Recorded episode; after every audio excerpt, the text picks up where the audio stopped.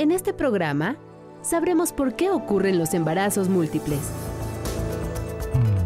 Conoceremos nuevos estudios del cerebro humano, especialmente el de los criminales. Y veremos un contenedor de órganos que puede salvar muchas vidas.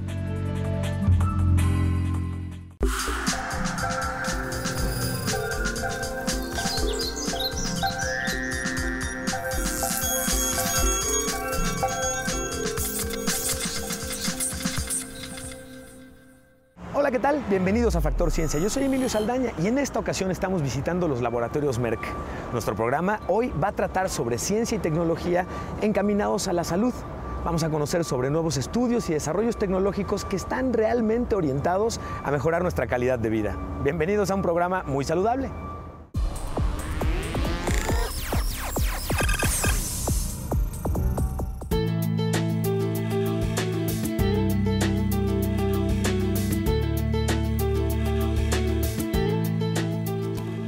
Científicos han analizado cerebros tanto de hombres como mujeres criminales tratando de buscar patrones que permitan identificar cuál puede ser o bien la causa o la forma en la que pudieran de alguna forma controlarlo o solucionarlo. A través de resonancias magnéticas y distintos tipos de tecnologías están avanzando muy rápidamente con ello. Te invito a que conozcas más. Aunque en apariencia es una persona normal, en realidad es un despiadado asesino serial. Durante años, la ciencia se ha esforzado por comprender cómo funciona el cerebro de individuos como él y en qué es diferente de los cerebros normales.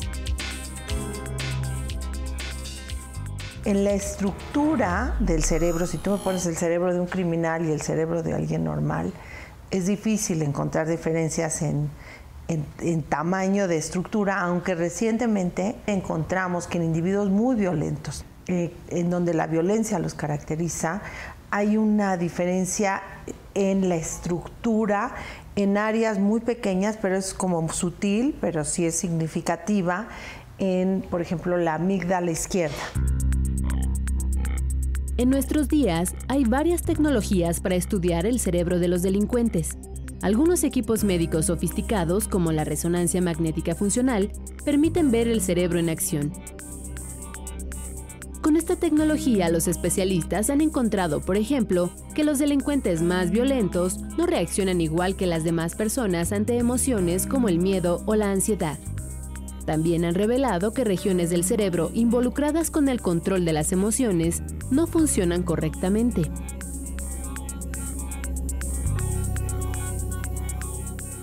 La genética juega un papel importante en el desarrollo de una personalidad violenta, pero los neuropsicólogos aseguran que hasta ahora no se ha identificado genes de maldad.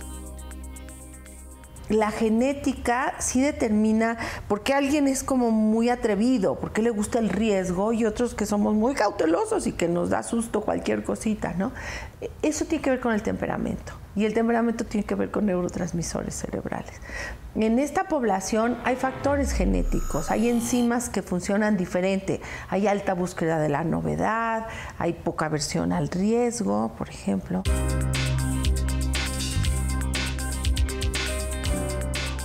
Aunque los genes son importantes, la ciencia ha descubierto que tener una predisposición genética hacia la violencia no es suficiente. Las experiencias traumáticas también causan que el cerebro de un criminal funcione diferente que el tuyo. Experiencias muy tempranas de abuso van a afectar eh, el desarrollo de esta corteza prefrontal.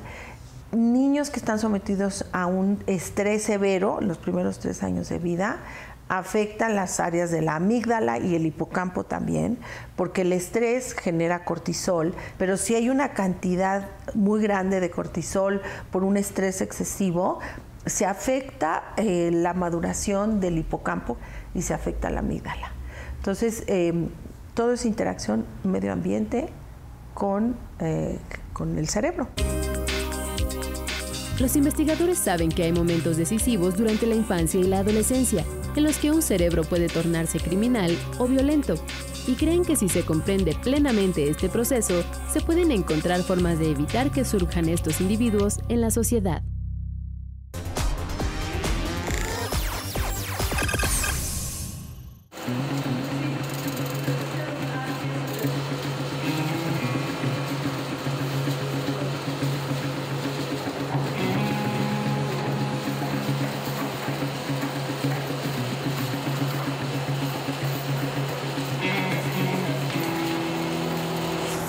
Embarazo múltiple y por supuesto de alto riesgo se da cuando en el útero materno se desarrollan dos o más embriones de manera simultánea. Esto tiene que ver con muchas cuestiones genéticas, de raza, pero también se da en casos en los que se han utilizado diversos fármacos para tratar la infertilidad que pueden llevar a una predisposición de embarazo múltiple. Vamos a conocer más al respecto.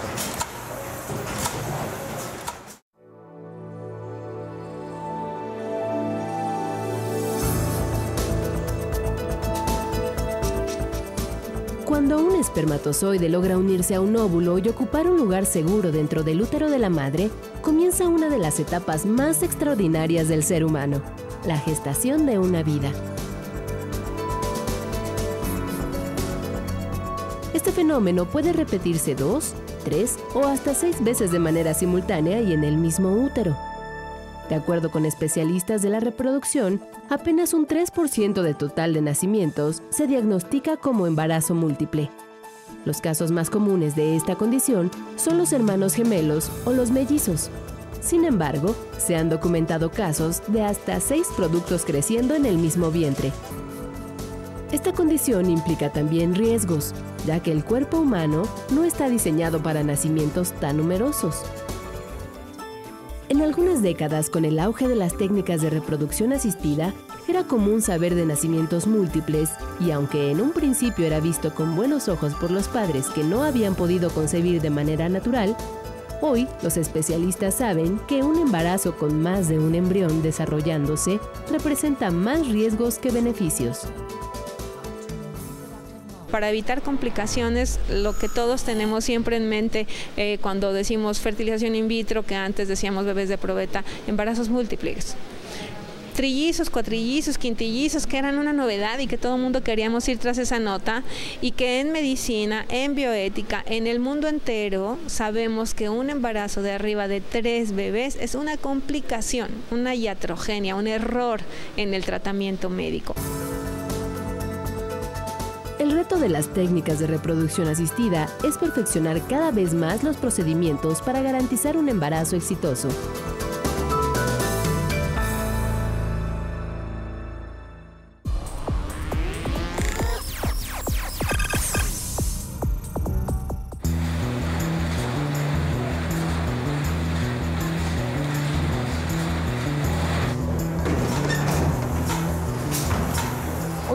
Existen más de 100 tipos diferentes de artritis, que es causado por la degradación justamente del cartílago en las articulaciones. Es particularmente doloroso. Al día de hoy no hay una cura definitiva, incluso con cirugía.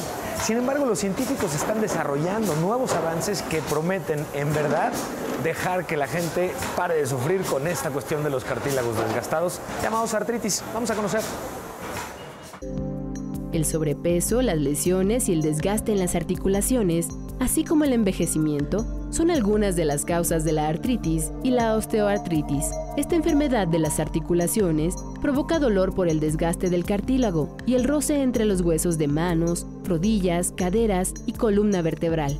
Para mejorar la calidad de vida de quienes padecen este deterioro cartilaginoso, médicos de la Universidad de Emory en Atlanta, Estados Unidos, trabajan con las células madre del propio paciente.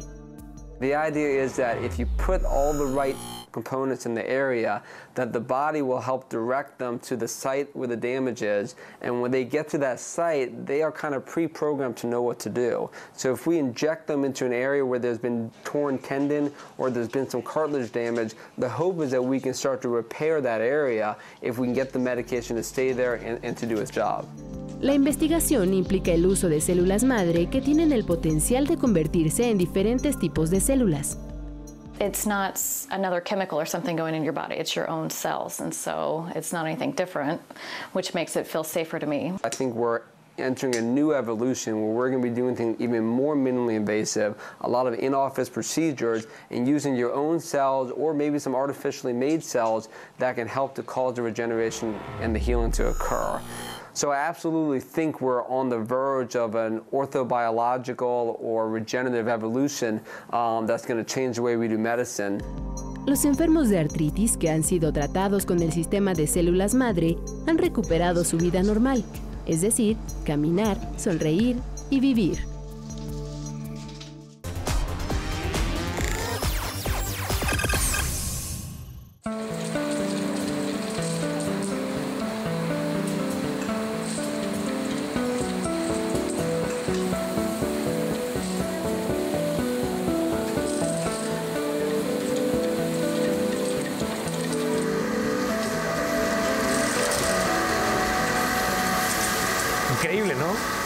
Mexicana en la industria farmacéutica es precisamente la jeringa de vidrio de doble cámara. Sus dos compartimentos permiten mezclar una sustancia al momento preciso de la inyección. Esto tiene muchas consecuencias e implicaciones muy positivas, sin embargo además implica la colaboración de muy distintas disciplinas de la ciencia para poder lograrla. Te invito a que conozcamos más.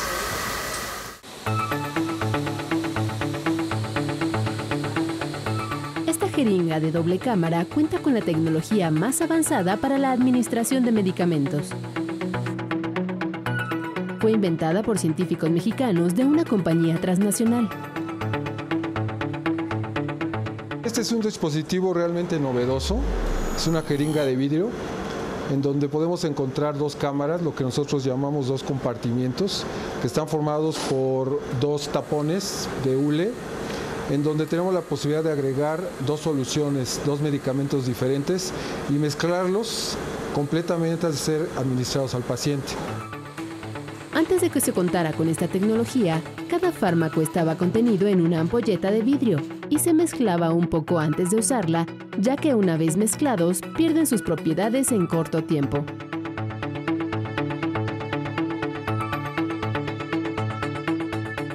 La jeringa de doble cámara cuenta con un canal que permite que los líquidos se mezclen dentro del dispositivo sin exponerse a contaminación. Consta de dos tapones, de un hule especial, por supuesto, que están unidos por un bypass o un canal lateral que nos va a ayudar a que justamente en el momento que nosotros deseemos pasar la solución de esta cámara a la siguiente, va a crear un camino por el cual rápidamente se pueden mezclar. Así, esta tecnología garantiza la esterilidad del medicamento. También es más segura para el paciente, ya que no existe la posibilidad de inyectarle partículas de vidrio que podrían contaminar la solución al romper la ampolleta. Parece simple, pero desarrollar las máquinas que la fabrican supuso un verdadero reto tecnológico que tomó siete años. El llenado y la fabricación es una cosa realmente especial.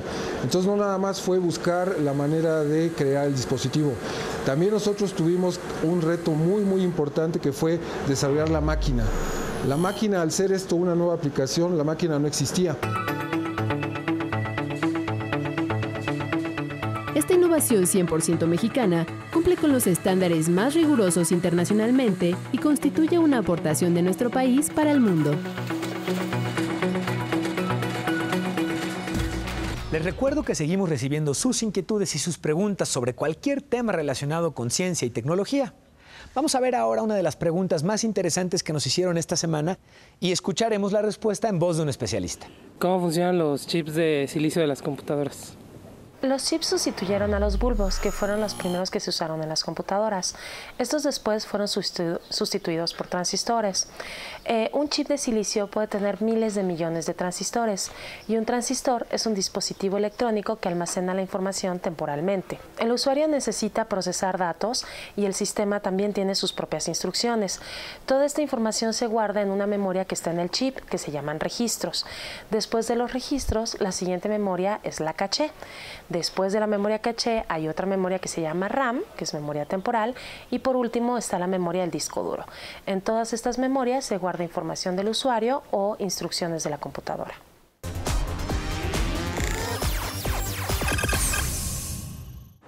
Continuamos en Factor Ciencia y en estos momentos estamos visitando los laboratorios Merck y tenemos la oportunidad de platicar con José Cruz. Él es supervisor del área de acondicionamiento de inyectables y líquidos. José, gracias por la oportunidad de platicar con los amigos de Factor Ciencia. Primero que nada, José, un gusto compartido. Eres egresado del Poli. Sí, tengo 15 años que egresé del Politécnico, de la Escuela Nacional de Ciencias Biológicas. Eso es todo, pues me da mucho gusto y me da mucho gusto encontrarte por acá, José.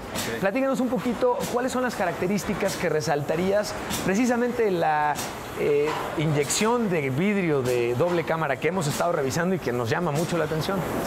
Es un diseño exclusivo patentado por Merck. Okay. Eh, esto nos facilita el tener separadas las soluciones que van a inyectarse y lo cual incrementa la estabilidad de los productos. Ok. En este sentido, ¿cómo, cómo se, ¿cuál es la diferencia más importante que hay entre ¿Cómo se hacía antes de que, de que existiera esta jeringa? Eran ampolletas separadas. Ok. Entonces eso no facilita mucho, es, es, más fácil para el cliente el tener en, una sola, en un solo dispositivo el poder disponer de las dos soluciones para entonces sí poder ser aplicado al paciente. Ok, perfecto. Y por último, José, ¿Cómo inciden hoy la ciencia y particularmente la tecnología en los procesos que están relacionados con ustedes? Bueno, en Merck eh, es muy importante el tener eh, procesos automatizados, nuestras blistadoras, nuestras encartonadoras en particular en el caso de acondicionamiento. Sin embargo, es más importante el factor humano para que estas máquinas puedan ser eh, trabajar adecuadamente se necesita tener personal altamente calificado y en Merck es algo de lo que nos preciamos de contar con ello. Pues te agradezco muchísimo la oportunidad de, de platicar con los amigos de Factor Ciencia. No se vayan, vamos a continuar. Adelante.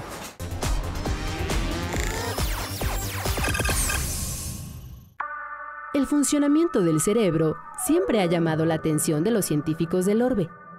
Este interrogante empieza a despejarse con el estudio del microscopista Philip Keller y del neurobiólogo Misha Arens.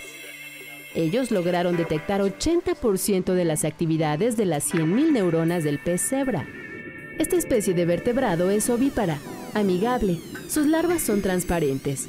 De adulto mide máximo 5 centímetros y comparte 80% del genoma del ser humano. Por ello, y su almacenamiento práctico es muy apreciado en el laboratorio. We're interested in, in imaging basically the entire activity at the single cell level, so we can also then try to correlate information in different parts of the brain, see how different neurons might talk to each other. Las proteínas en las neuronas de este pez han sido diseñadas con un gen fluorescente que las hace resplandecer cuando sus niveles de calcio son muy altos. Así, cuando el pez cebra detecta la presencia de alimento, los iones de calcio que hay en sus neuronas se activan y resplandecen. The special feature, the special concept in this system is that we can image very quickly uh, a complex, large uh, sample, uh, large three-dimensional volume, and we can actually look at that volume from multiple different perspectives at the same time. El cerebro humano tiene de 50 a 100 mil millones de neuronas. Esta investigación ayudará a los científicos a entender su funcionamiento. We see a signature of neural activity, but we're not yet seeing the very fine structure of it. So in the future, we're hoping to speed up the system so that we can see individual spikes and we can really tell exactly when one neuron sends an impulse to another neuron. La actividad neuronal del pez cebra se ha captado en alta resolución, 4 megapíxeles grabados en 100 fotogramas por segundo. Esto fue posible con el microscopio Lightsheet Multiview, desarrollado por científicos del Centro de Investigación Granja Janelia del Instituto Médico Howard Hughes.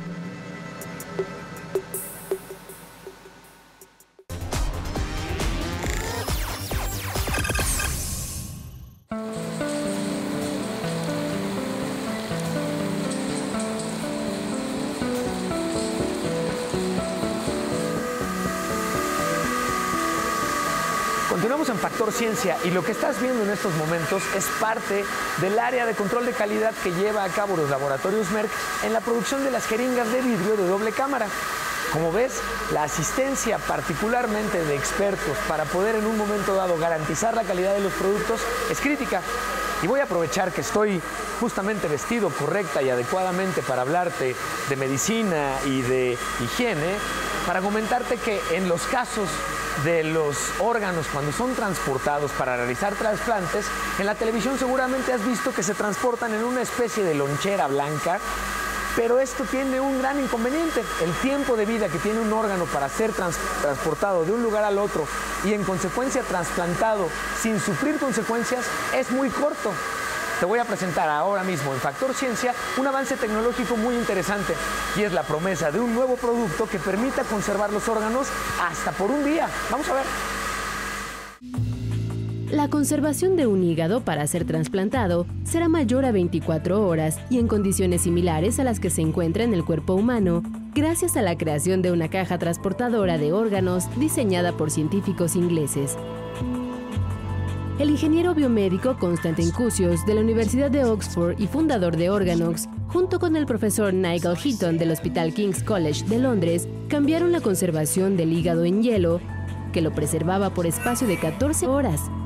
por una en ambiente cálido que lo mantiene en excelentes condiciones por más de 24 horas, lo que aumenta su utilidad. We have taken something which used to be very simple technology, placing an organ on ice, and around it recreated the environment that it would normally encounter within the human body. And if you think about it, a warm preserved organ is very, very different to something stored on ice. It has to be kept warm. It is now breathing and burning sugar just uh, as it would within the body. So it needs to be fed, it needs to be oxygenated, blood needs to be circulated around it. Actualmente se realizan 13.000 trasplantes de hígado en Europa y Estados Unidos anualmente. Con esta forma de transportación se podrá doblar el número de órganos disponibles en condiciones óptimas. This I see now as entering a new phase of transplantation, where by maintaining the liver at body temperature, perfusing it with blood, will maintain its condition to a much higher level. It will avoid this reperfusion injury. And our expectation is that the livers will function more rapidly and more reliably.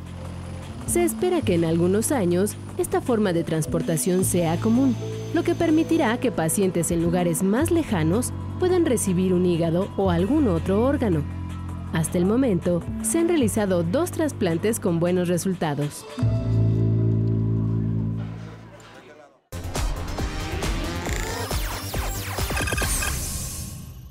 Y en la carrera por las aplicaciones móviles, la voz hoy es el comando favorito para usar tu celular.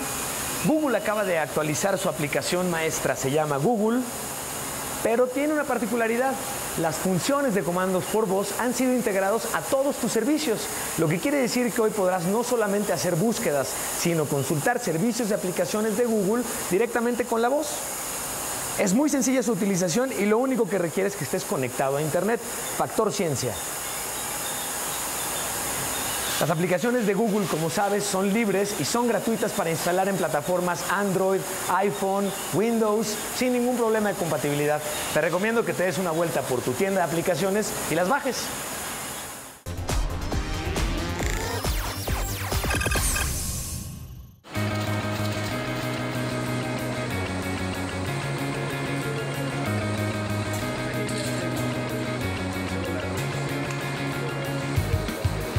Seguimos investigando lo que ocurre en el mundo de la ciencia y la tecnología. Te invito a que conversemos. Facebook, Twitter, iTunes, YouTube y nuestra página oficial están esperándote en línea para poder escuchar lo que tú quieras ver aquí en tu programa. Yo soy Emilio Saldaña y nos vemos en el próximo Factor Ciencia.